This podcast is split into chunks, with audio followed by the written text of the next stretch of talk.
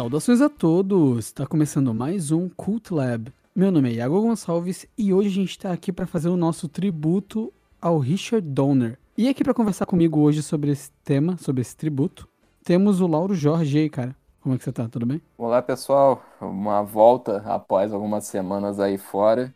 Lauro é Returns. uma pena. É, Lauro Returns, nada mais apropriado. O...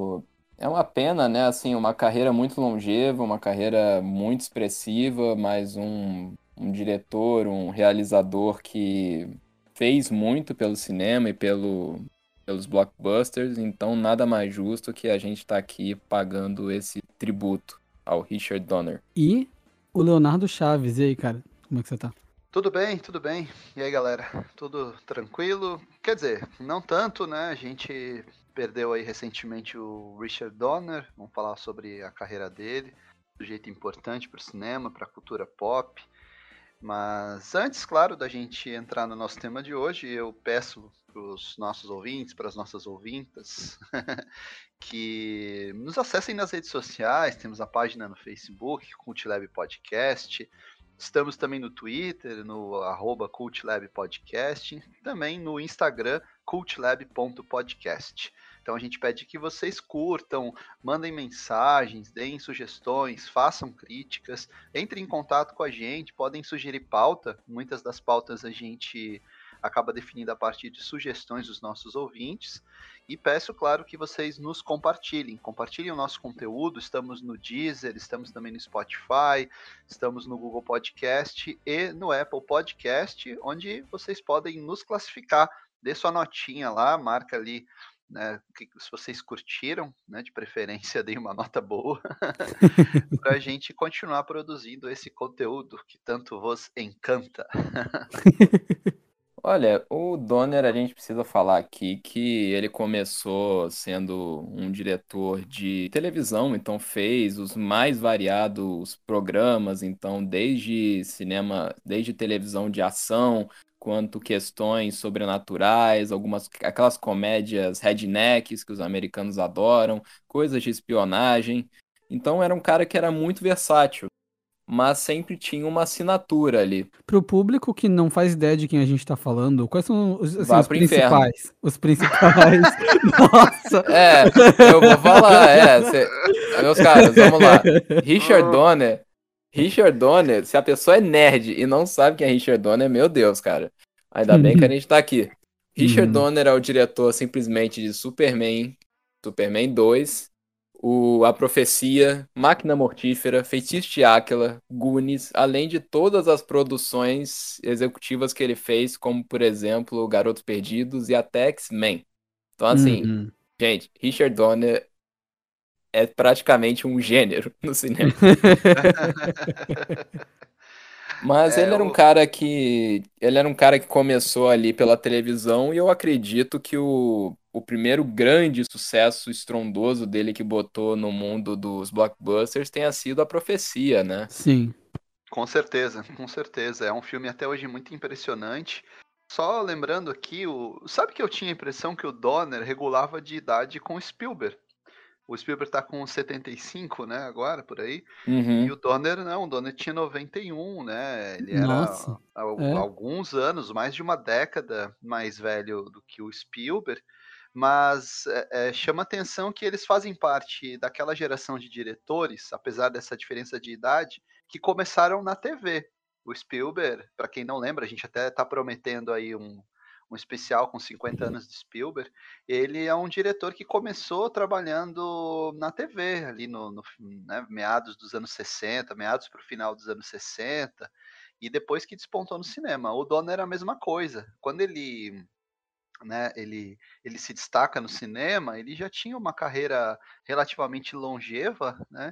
Depois de ali dois, três longas metragens que não, não são grandes sucessos, né? Ainda nos anos 60, ele entra com o pé na porta aí, com a profecia, filmaço de terror, né? Eu faz um tempinho que eu não revejo, mas eu acredito que ele mantenha o impacto, né? Eu revi ano passado. Eu tenho aqui o DVD e eu fazia tempo que eu não revia também. Eu acho que a primeira vez que eu vi ele, eu tinha um 14 anos, já foi um pouco mais velho do que o habitual dos filmes de terror. E, cara, revendo ele, é, é muito impressionante pensar que toda, todo o procedimento de locações e até o próprio casting, né, fazer ali a escolha do elenco, é, veio do próprio Donner, que queria fazer um filme de terror, claro, mas muito classudo. E aí a gente vai ver o elenco do A Profecia, a gente vê que o cara não tá pra brincadeira, porque, poxa, o cara simplesmente bota o Gregory Peck pra ser o É, protagonista. é, Gregory Então, Peck, Lee Remick, temos também o David Warner, né? sim, David Warner, assim, um elenco que era conhecido por fazer dramas muito sérios, né? Filmes de muita credibilidade, não associados com terror. E até É. a trilha sonora também tem um impacto bem grande, né? Trilha do. É do Jerry Goldsmith? Jerry Leonardo? Goldsmith. É, Muito Jerry boa. Goldsmith. É. Muito boa. Jerry muito, Goldsmith era o cara aí das trilhas, né? Fez a trilha da Profecia, o, pro filme de cinema Jornada nas Estrelas, trilha do Rambo, Gremlins também é dele. Ele chegou um momento ali que eu diria que ele até rivalizava com o John Williams em termos de Uhum. popularidade, né?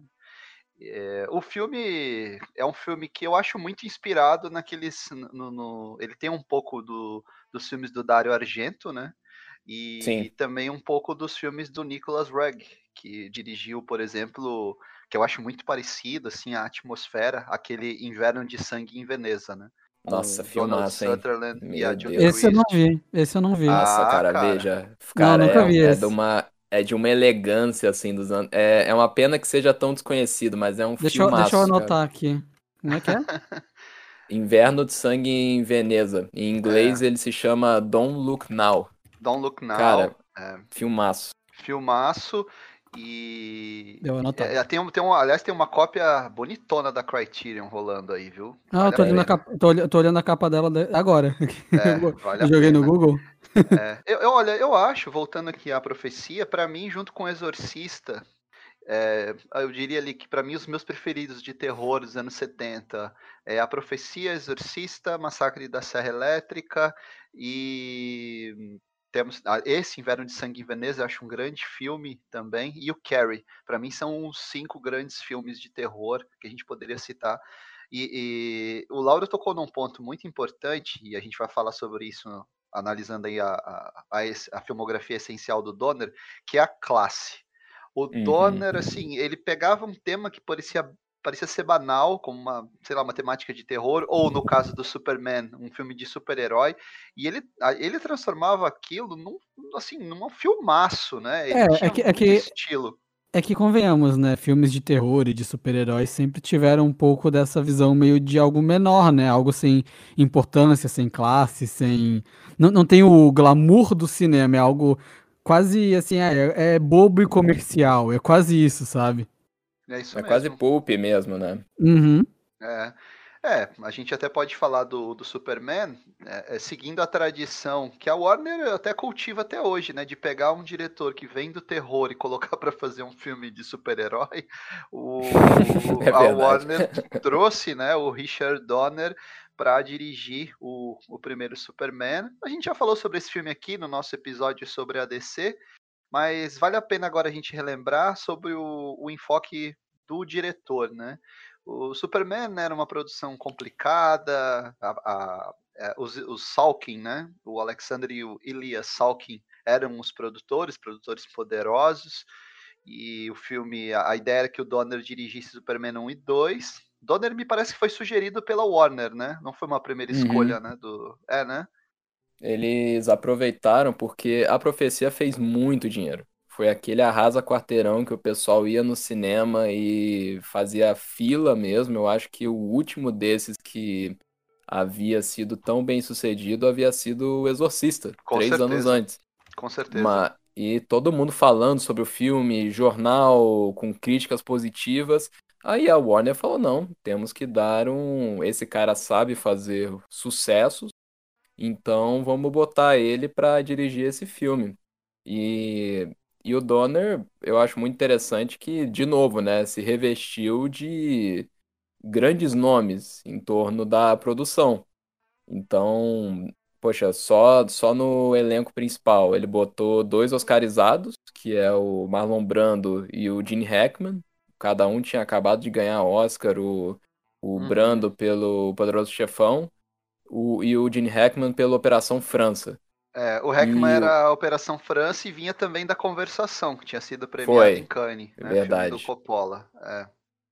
E também o roteiro, simplesmente o cara chama o Mário Puzo pra roteirizar. Pois é. Sabe, é muito, é muito maluco. Claro que o pessoal comenta que após o primeiro tratamento ali do, do É. roteiro, o Donner mudou várias coisas, mas é, o- muito o- interessante. O, roteirista mesmo é o Tom Mankiewicz, né? Ele é o cara, Sim. ele é o cara do roteiro. O Puzo deu alguma premissa, a premissa básica. Tem aquele casal que depois assumiria os roteiros mais adiante, que queriam dar um tom de comédia, mas o Mankiewicz, que até foi cotado para depois assumir a direção das sequências, já é falecido também, né?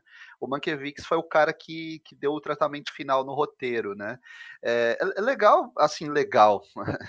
É, a gente fica lembrando que boa parte, é, é triste, né? Na verdade, boa parte da equipe do primeiro Superman não tá mais com a gente, né? É, isso é muito o- triste.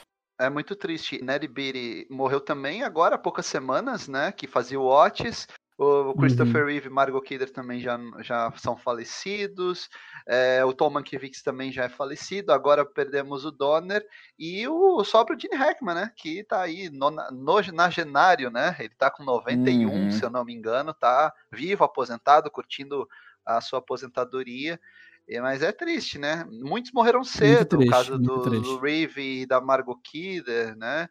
É, o Glenn Ford também, que tá no, tá no elenco. O elenco, realmente, a Warner inaugura a tradição de trazer grandes atores para os filmes de super-herói com o Superman, que era um filme que não era levado a sério. Eu, é, quem já viu as entrevistas do Donner, o Donner disse que a primeira proposta era substituir o Super-Homem por uma animação quando ele fosse voar. É muito É, eu- isso. É, tipo assim, ah, como é que a gente vai fazer? Não, faz o seguinte, o cara faz a pose que tá decolando e aí na sequência a gente coloca uma animação, né? E o Uhum. Donner falou, não, só vai dar certo se ele voar. Só vai dar certo se a gente mostrar o Super-Homem voando. Por isso que depois, é, a- a- no, no cartaz do filme, ficou famosa a frase, né? Você vai acreditar que um homem pode, pode voar. Esse foi o grande trunfo do filme, né? E Uhum. até hoje ninguém voa como Christopher Reeve, né? O cara Ninguém sabe voa. voar, né? Não, É, é tem- muito. Fala, fala. É muito louco que tem, ainda tem umas sequências que, num ponto de vista de direção, cara, são inacreditáveis. Aquela é uma sequência que o pessoal não valoriza muito, mas quando a Lois Lane vai se despedir do Superman após ter o voo com ele, Uhum. cara, é, você vê, é um plano que mostrando ela olhando pra ele na varanda, ele sai voando. Ela entra no apartamento e a câmera não corta, na porta, quando ela atende, já tá o Clark Kent. Aí você fica assim, cara, peraí, como é que eles fizeram isso? E, cara, por anos eu fiquei pesquisando pra ver e eu achava que assim, eles puxaram o Christopher Reeve, ele teve que mudar de roupa correndo. E não, eu fui descobrir depois que a Margot Reader tava olhando pra uma tela e era uma mega projeção. Cara, mas olha isso, sabe? Você acredita que o cara, com certeza, ele mudou de roupa rápido. Porque ele é o É. super-homem, claro. Sabe? Mas são Realmente. soluções muito inventivas, cara. É muito bom. Não, tecnicamente o filme é impecável, é um filmaço, né? É um dos grandes filmes da história. Eu, eu falo assim, com convicção, um dos grandes filmes americanos do século XX, o primeiro Superman. Sim. Ele é um épico, ele é um romance, é um filme de fantasia, ele tem comédia. É excepcional. Nunca mais a gente vai ter uma encarnação dessa do Super-Homem no cinema. Pode, pode apostar. E aquela, tem encarna... e aquela enca- encarnação que ela não é realista, darkness, sabe? Não. Ela, ela, é uma- ela é uma parada aventuresca e divertida, e o tom é mais, é mais pra esse lado, sabe? O, o realismo acabou um pouco com os super-heróis, de uma certa forma. Não, e também assim, o, o, a briga ali pelo, pela, pela visão do filme, ela foi muito grande, né? Uhum. O, o Donner conta até que na escalação de elenco já começaram os problemas, né? Porque a Warner, obviamente, queria um astro da época no papel, o Robert Redford foi cotado, é, é, os candidatos eram o Robert Redford, acho que até o Stallone estava na briga. Tava. É, tinha vários. Mas o, o Donner conta umas histórias engraçadas que, por exemplo, ele foi, foi escalar o Gene Hackman, né? E, assim, a verdade é que o único que levava o filme a sério era o Christopher Reeve. Todo mundo achava uhum. que tava no meio de uma piada, que aquilo uhum. ali era uma galhofa, lembrava o Batman de 66. E na verdade eram dois caras que levavam o filme a sério: o Christopher Reeve e o Donner. Uhum. E aí isso que foi chamar o Gene Hackman, porque todo mundo compareceu no filme com altos salários, né, cara? O salário do Brando, ele ganhou salário mais participação na bilheteria, o nome dele aparece primeiro nos créditos. Gene Hackman ganhou muito dinheiro. Né? Só o Christopher Reeve que era o, era o iniciante ali. Ele era mais ou menos o que a Gal Gadot foi agora para descer, né? Era o iniciante, o cara que tinha feito pouquíssima coisa e acabou ganhando o papel da vida. E diz que o Gene Hackman usava um bigode na época, né? Uhum, e o, aí o Donner falou para ele: você vai ter que raspar o bigode porque o Lex Luthor não usa bigode. E o Hackman, não, não, não. Imagina o Lex raspar. Luthor de bigode, mano. É, é. É, o, ele não fez nem o Lex Luthor careca, né? Já, já, já começa por aí. Uhum. Cara, aí 40, o... 40 anos depois, a problemática do bigode foi pro super-homem, cara. cara, como pode, cara? Sério, bateu aqui agora, você falou bigode, eu, meu Deus, cara, qual que é o problema com bigode? É, mas o, o aí o, o, Donner fez uma aposta com o Gene Hackman. Falou: Ó, então vou deixar meu bigode. Se eu tirar o meu, você tira o seu? Aí o. Não, não, ele falou: ó, você tira o seu bigode que eu vou raspar o meu, né? Aí o Gene Hackman, tá. Meio foi lá, raspou o bigode, o Donner pegou e tirou, era um bigode falso. O Donner usou um bigode falso pra enganar o Hackman. E, e aí, é, é, um clássico do cinema. Uh, eu acho Teremos que conferir, mas eu acho que eu tô certo. É a primeira grande superprodução que, em que os dois filmes foram filmados juntos, né? Depois isso, isso, se repetiu com De Volta para o Futuro 2 e 3, Matrix, Piratas do Caribe, Senhor dos Anéis. Mas o Donner foi contratado para fazer Superman 1 e 2. Depois de 18 meses de filmagem, o Donner estava ali no burnout, né? Tava estressado, acabou uhum. brigando, foi demitido, substituído pelo Richard Lester, e o Lester acabou assinando aquele corte que foi aos cinemas em 1980 do Superman 2, né? Uhum. É, o, é, uma, é uma pena ver que essa tradição da Warner em não acreditar nos seus diretores é tão antiga, né? Já desde 78. Mas aconteceu mesmo e foi a primeira encarnação aí no mundo dos super-heróis em que teve um os fãs pedindo por um corte do diretor. E é. em 2006, ou seja, 28 anos depois, o Agora sim no ano do Nicolas Cage. saiu, saiu o Richard Donner Cut e tem ali no Blu-ray e realmente é um filme bem superior. Ele tira uhum. Ele tira várias daquelas brincadeiras que o Richard Lester botou, como por exemplo o Super-Homem assoprando e o sorvete que tá, tá no.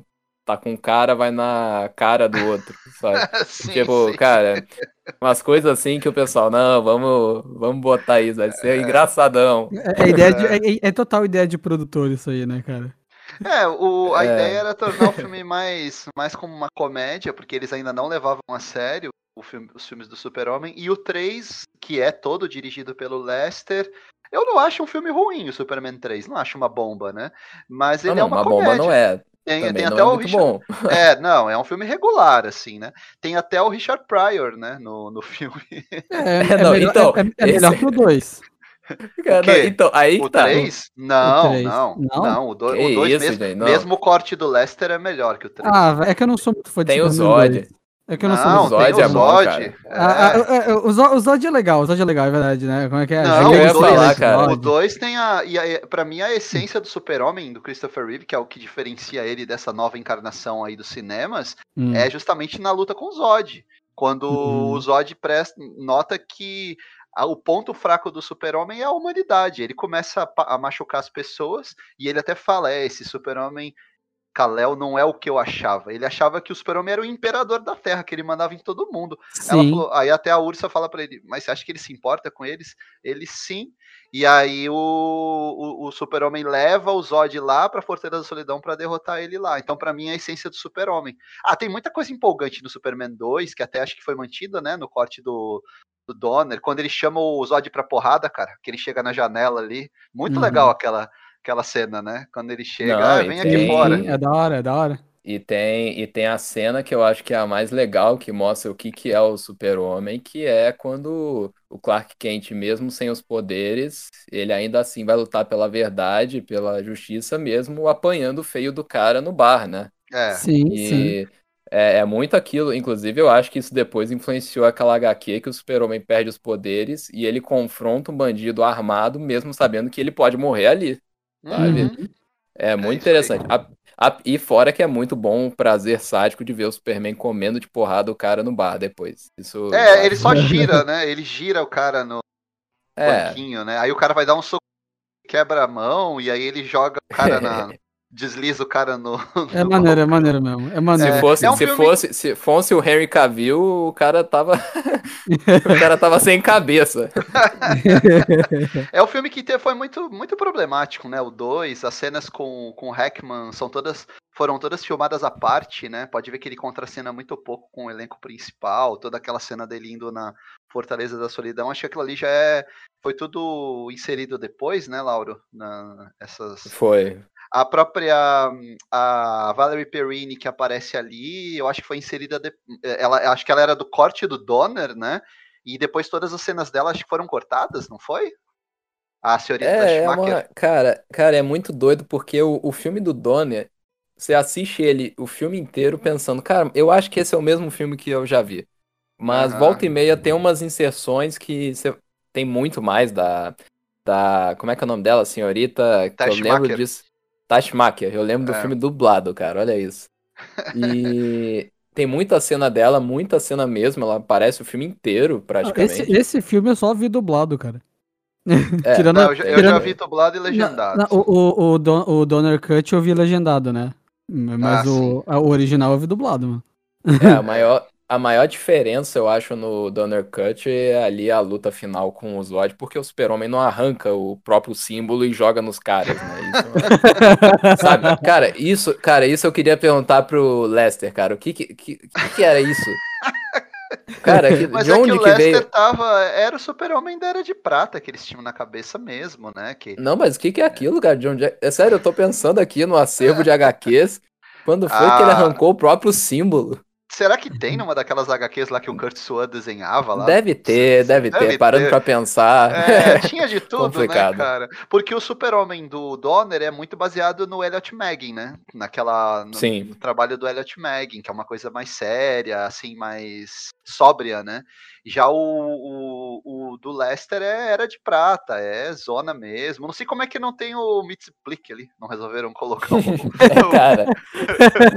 Não, não, e aliás, você falou, você falou do Superman 3, eu lembrei, cara. Eu ia fazer essa piada. É muito infame, tá? Desculpa mesmo. Eu já peço desculpa pra todo mundo, pro ouvinte, pra vocês.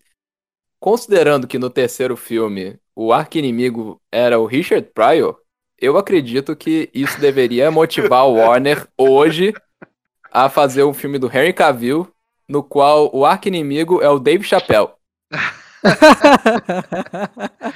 Ai, ai, ai. Bem, mas assim, é, os filmes, os dois foram grandes sucessos.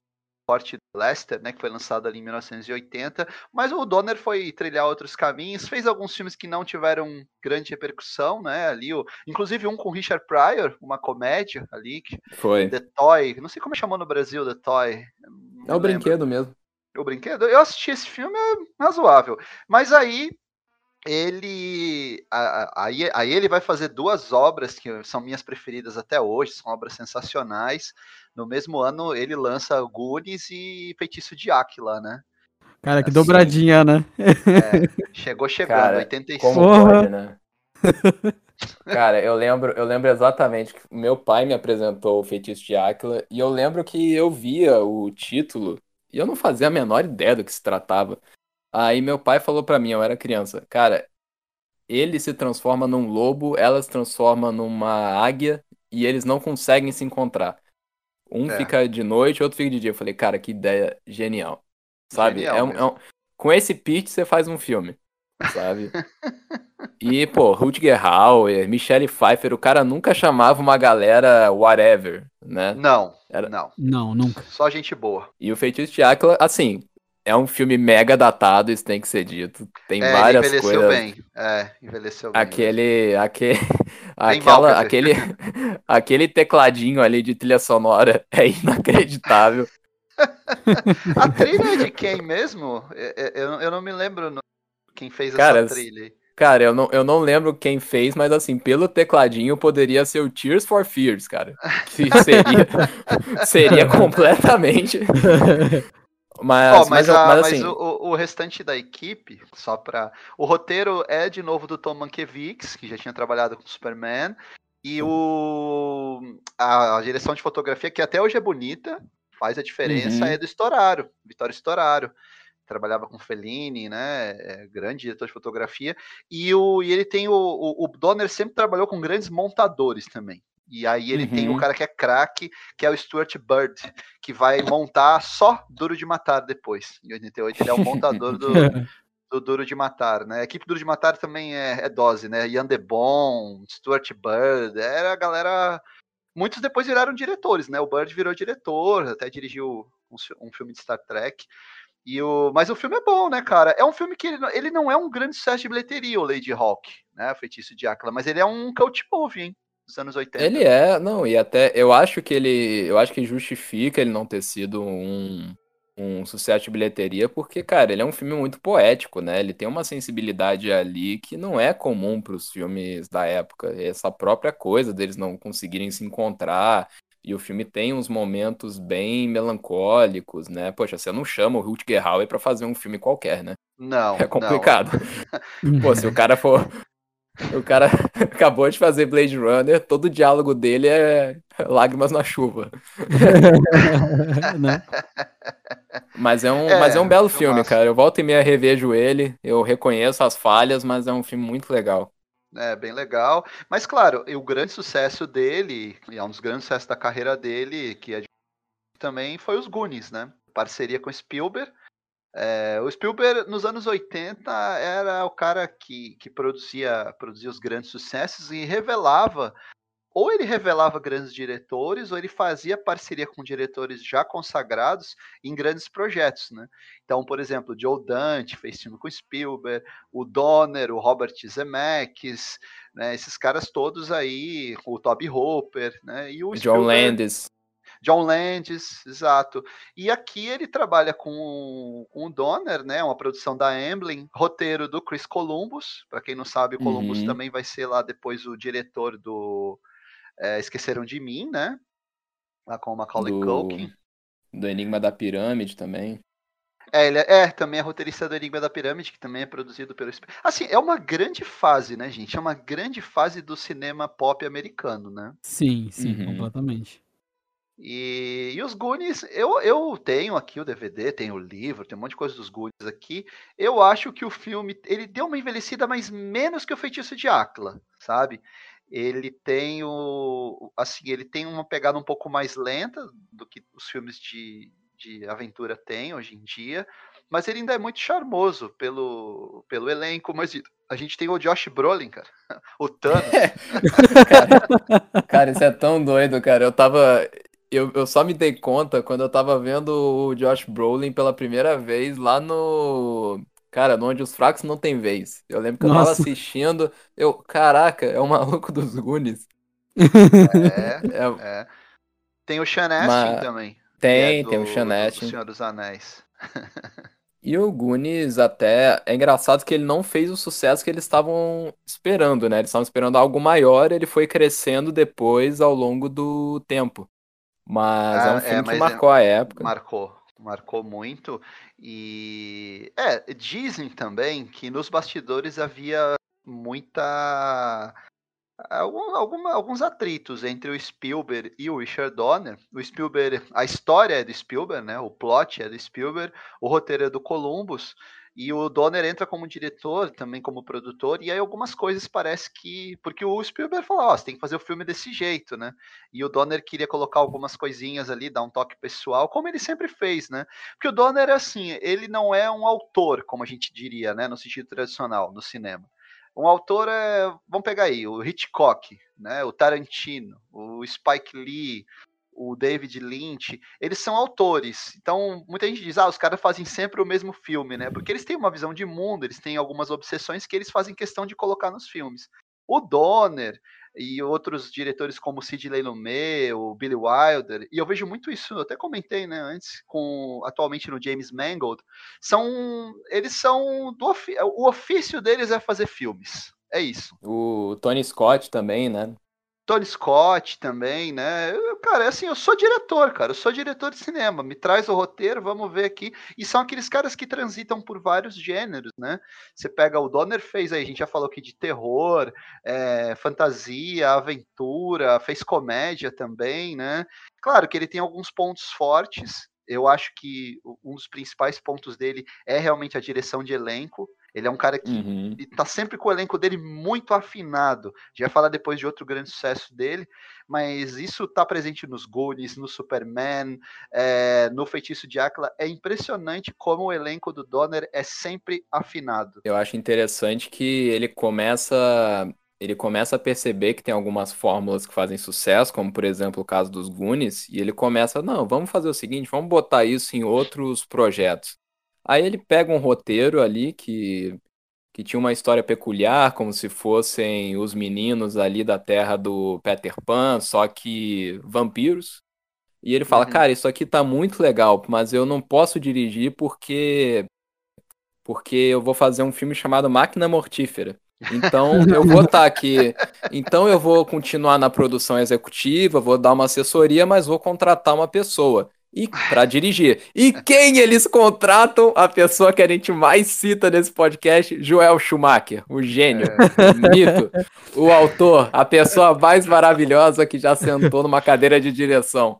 Aí ele é. mostra o roteiro pro, pro Joel Schumacher, ele fala, isso aqui vai ser maravilhoso, vai ter glitter pra tudo que é lado, vai ser incrível, vão ser, vai ser cheio de jovens bonitos. E, e, o Richard Donner olha aquele cara excêntrico e fala: Cara, ele é meio doido, mas ele tem uma visão. E fez um sucesso de bilheteria com também o nome do Donner. Ele também produz. E o Sim. pessoal fala que é como se fossem os Goonies depois de crescer um pouquinho, quando eles já ficaram adolescentes. É, é isso mesmo. É, o Lost Boys é um clássico também dos anos 80, é impressionante a sacada do, do roteiro, né, de de misturar ali aquela estética punk, né, meio new wave ali, meio, uhum. né, com, com, com, vampiro. Deu uma renovada, digamos assim, no tema do, do vampirismo. E Schumacher é outro também, diretor muito versátil, muito talentoso, fez grandes filmes ao longo da carreira.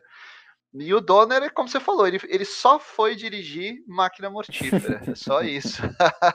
Não, imagina o seguinte, né? A pessoa, ou ela optava por Garotos Perdidos, que foi um puta sucesso de bilheteria, ou qualquer outra opção, Máquina Mortífera. É, e aí, como é, que, como é que a gente começa a falar sobre Máquina Mortífera?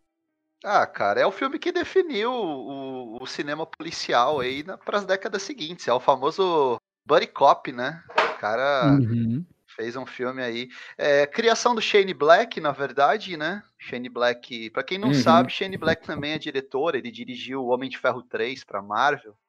Né, dirigiu recentemente aquele. Porra, logo esse exemplo, né? É, ele como diretor não acerta tanto, né? Ele fez também o Predador, essa refilmagem agora aí, não, pegou nada, mas aqui ele acerta muito, né, cara? Porque criou dois dos personagens mais icônicos da história do cinema. Né, temos ali o Martin Riggs e o Roger Murtaugh na primeira aparição deles no cinema. Outro elenco I'm, sensacional. I'm too old for this shit. Cara, é, tem muita frase icônica, muita é sequência muito bom. muito bom, assim, é, é assim a, a, você, você, sente a magia ali, né, pipocando na tela. Elenco sensacional, Mel Gibson vinha de Mad Max, né, ele já tinha feito o terceiro Mad Max para para Warner, né, lembrando uhum. que uh, o, o, terceiro Mad Max foi o único, né, produzido nos Estados Unidos, né. Foi, O- foi o é, único o- produzido nos Estados Unidos e teve e filmado filmado em estúdio, né? Isso, isso. Pra quem não lembra, o terceiro é aquele da Tina Turner, né? O Além da Culpa do Trovão. E Aquele. é, aquele lá. E E aqui- lembrando, lembrando que os primeiros são australianos, né? Só. Isso. E são Isso. bons. É. De novo aqui, né? Edição do Stuart Bird, né? E a produção do Joel Silver, que é o cara do cinema de ação também nos anos 80. Ele é o produtor também de Duro de Matar. Até o- os filmes têm. Tem, eles compartilham alguns membros do elenco, né? Que aparecem em máquina, elenco secundário ali, aparece também. Aparece em Máquina Mortífera, aparece em Duro de Matar. E é legal que o primeiro Máquina Mortífera, ele é um filme de ação policial, né? Ele tem alguns pontos de humor ali, é, mas é- essa, essa, esse aspecto mais do humor ele vai, ele vai acabar predominando na, na, nas sequências. Acho que do terceiro em diante, né? Acaba predominando e o Donner transforma a série numa série de comédia de ação, né? Tanto que no 4 entra até o Chris Rock. Eu tô falando, gente, ó, é o super-homem do Dave Chappelle tá vindo, cara. Eu tô falando, toda a franquia. Mas, mas eu, acho, eu acho muito bom que é um filme que, tendo o Mel Gibson no elenco, o que que o Donner pensou? Cara, quem que pode ser uma pessoa mais maluca pra ser o vilão? Gary Busey, óbvio. Só o Gary Busey pra poder, porque senão, cara. Mas nessa época, claro, né? Só contextualizando pro ouvinte, nessa época o Mel Gibson era visto como o bom moço, né? Ele era o que é muito louco. Mas o. Mas tanto no Mad Max quanto nesse filme é inegável que o carisma dele é muito cativante, né? Você vê, você vê o, o personagem dele e você fica assim, cara, esse cara é muito doido, mas eu acho melhor ficar do lado dele do que contra ele. Tem a famosa cena lá do suicídio, né? Do cara. É. É, eu vou pular. Você vai pular, desgraçado? Então vamos pular. Não, eu não quero mais. Então não, vamos agora pular vai- junto. Não, agora, você vai pular. Você vai E eu vou junto. É, é. e tem a, a trilha sensacional, né? Com a participação do Eric Clapton. O Clapton faz, acho que até o terceiro, né? Na trilha. É verdade, cara, que loucura. No segundo, é, no segundo tem Eric Clapton e George Harrison na trilha sonora. O terceiro tem o Sting, né? A trilha toda do Michael Kamen, né? A trilha instrumental. Depois o Iago vai colocar aí, né? Aquele, aquele saxofone, né? Aque- né? Aquele, aquele pedacinho da trilha que toca sempre.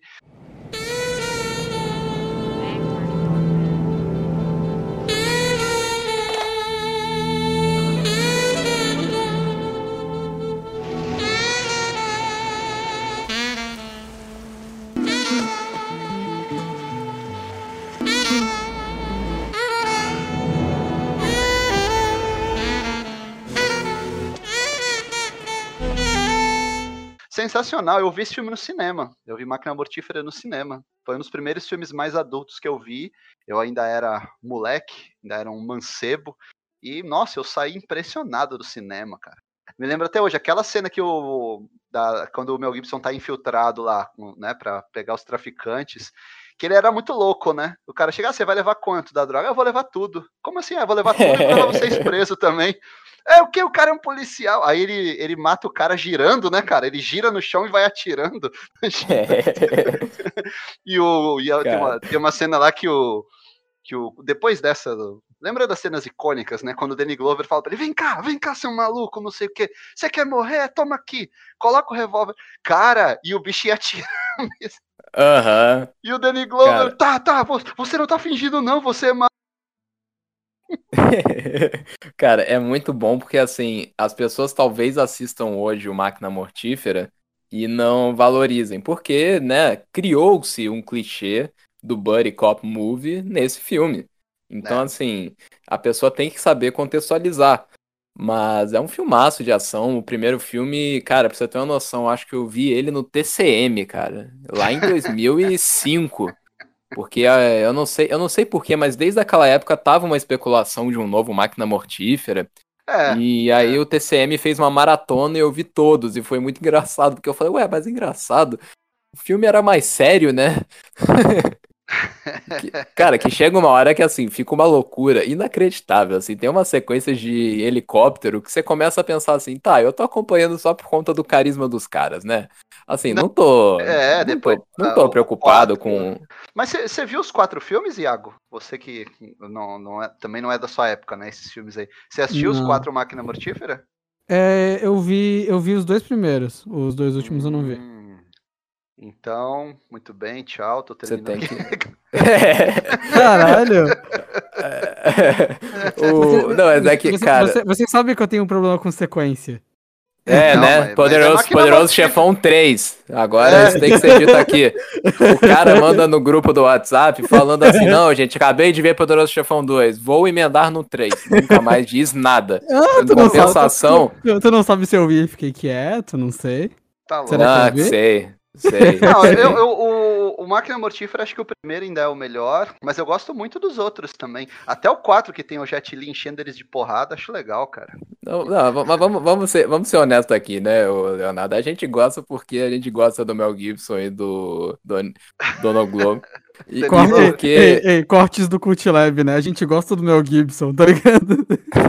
Não, eu, Cara, eu é- gosto é dele muito complicado. né? Nesse Não, período aí. eu- não, eu, tô, eu tô brincando. Não, e tem o Joe Pesci, cara. E tem o Joe Pesci, é muito doido. Joe Pesci Sim. entra no 2. É. Ele entra no 2 e, O pô, Léo. ele. É, o Léo, cara, é muito bom porque assim, chega uma hora no Máquina Mortífera que você tá menos preocupado com a trama policial e tá mais preocupado com a. Com o filho da filha do personagem do Danny Glover. E assim, não, que se dane, morreu gente, vai nascer o neto dele, sabe? Tipo,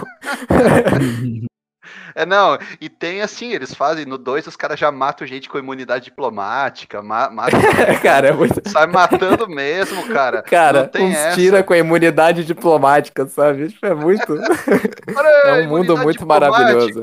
Porque o, o, o Murtog dava só um tiro certeiro, né? Dá logo um tiro na cabeça. Aí Uhum. o vilão, beleza, é isso aí.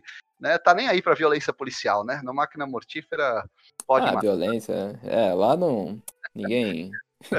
Os- Lembrando que os quatro foram dirigidos pelo Donner, né? O Lauro até comentou, estava comentando sobre é, os rumores de que ter- seriam, seria feito mais um. Até eu me lembro que a gente compartilhou essa notícia, né, Lauro? E eu falei, olha, eu duvido que o Foi. Donner, aos 90 anos, tem condições agora de estar num set, né? Depois de Não, tá- não, não teve série de TV do Máquina Mortífera também? Teve, mas eu deletei isso da minha vida, assim. Não... Ah, tá. É complicado. Isso pra mim é um universo paralelo. Tem coisas que os Cara. caras fazem que eu coloco meio no universo paralelo, então nunca existiu essa série. Cara, é uma ideia, é uma ideia tão merda da, da série, porque os caras fazem uma série da estilo. Cara, eu não, não vale nem a pena, porque o cara bota o personagem do Danny Glover como o cara do Eu, a Patroa e as Crianças. Do... Cara, é, é pior ainda pro Leonardo, porque é um, é um dos Wayans, sabe? Então é Eu mais os irmãos ofensivo ainda pro Leonardo ser um Nossa. dos Wayans, o personagem do Danny Glover. Não, não, muito ruim, muito ruim. Ó, você vê que o Leonardo nem riu, é porque realmente é muito prejudicial. Os Wayans, cara, por favor. Nossa, odeio esses caras, não fazem nada, nada que preste.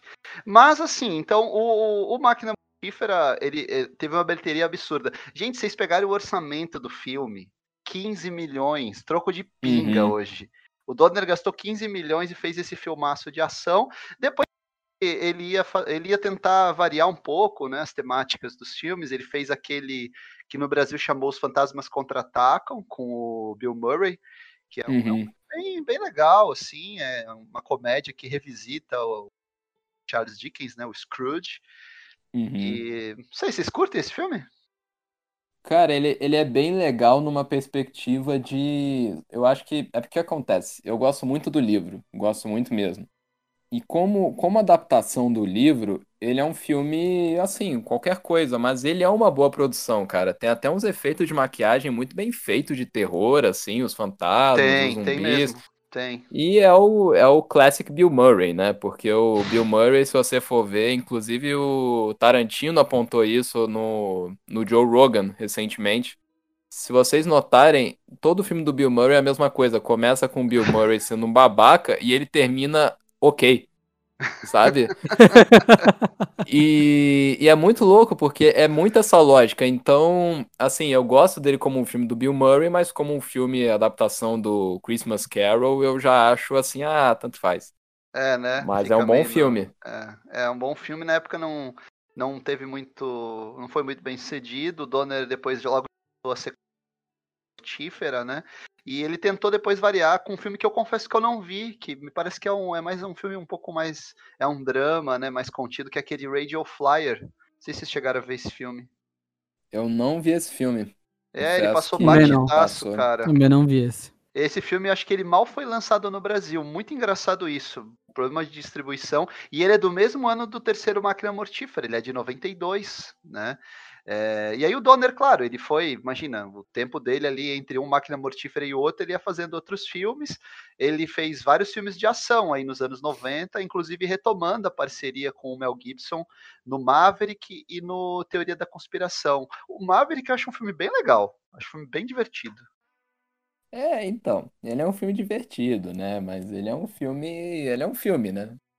Ah, mas é legal, cara. É exatamente isso que eu penso sobre o Maverick. Exatamente o que eu O Maverick, cara, o Maverick é assim, eu acho que ele tem todos os ingredientes certos, mas eu não consigo deixar de pensar que ele é aquele filme para você ver dublado que você já pegou na metade na TNT.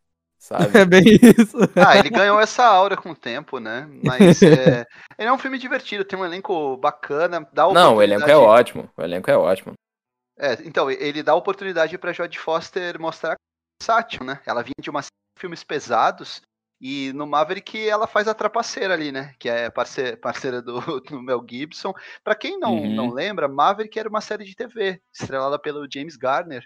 E o Garner no filme faz o papel do pai, né? Do, do Maverick, né?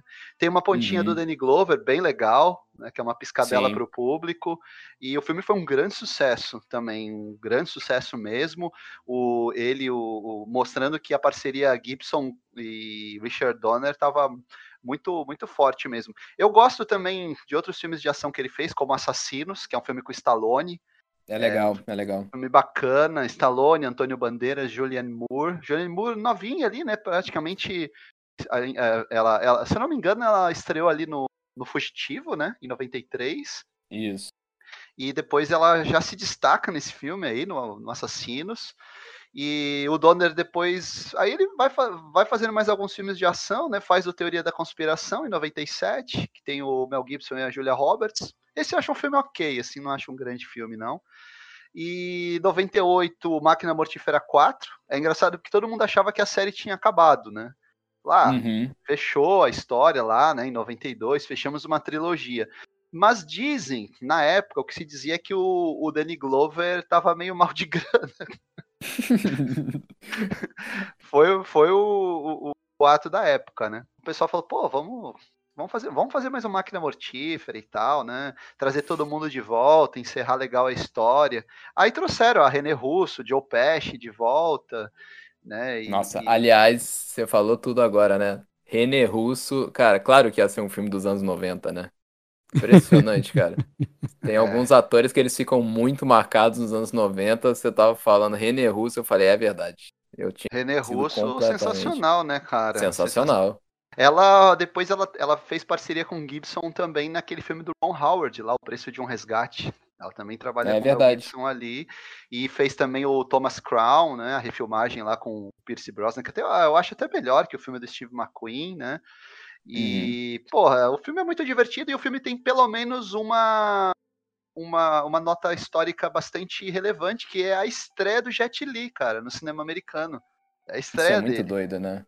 É que doido, né, doido, né, cara? O, cara? o cara aparece no quarto filme do Máquina Mortífera e vira uma estrela a partir desse filme. É. é, ele, ele já era um ator muito conhecido na China. Ele, o Jack Chan, né? E dizem, eu vi uma entrevista Joel Silver, né, falando que é porque na época, não sei se vocês lembram, mas estava um boom de diretores chineses, filmes de ação uhum. chineses influenciando o cinema de ação americano, né? O, pra vocês terem uma ideia, o John Woo já tinha feito, quando o Máquina Mortífera 4 é lançado, o John Woo já tinha feito o Alvo com o Van Damme, já tinha feito o a, a, Última Ameaça e A Outra Face, com o John Travolta e Nicolas Cage. E ele ia uhum. tá, ele tava indo para dirigir o Missão Impossível 2. Então os caras estavam na crista da onda. Então Hollywood falou: ah, o que, que a gente traz de lá? Trouxeram o show, show o Fat, né? O Jack Chan já estava também filmando nos Estados Unidos, estava fazendo A Hora do Rush. E o Joe Silver chamou o Jet Li, só que falou para ele assim: ó, você vai fazer um vilão. Ele, ah, não. Fazer vilão uhum. não, cara. Eu não faço vilão na China. Ele falou: não, você faz no Máquina Mortífera o vilão e depois você vai fazer uma série de filmes comigo em que você vai ser o herói. E aí, de fato, ele estreia. Pô, e a, o personagem dele é muito bom, né, cara? Muito bom. Porque é ele, ele come um de cacete. porrada todo mundo, né? é assim, tipo, não, dá, não tem nem comparação. Assim. tipo, que todo mundo na velho, época. Né? É, não, e eu acho legal que o Mel Gibson na época tinha todo um papo de ser, não, ele lutou capoeira, tipo, cara. a capoeira do Mel Gibson não dá. Vejam um filme, vejam um filme. Não, o filme é muito bom, cara. Fala, fala, ele, tipo, chama os dois pra. Ele fica esperando, né, cara? Eu vi esse filme no cinema. E eu falei, nossa, quando, quando vai para aquela sequência, que é o o auge do filme, eu falei, esses caras vão tomar um, um cacete.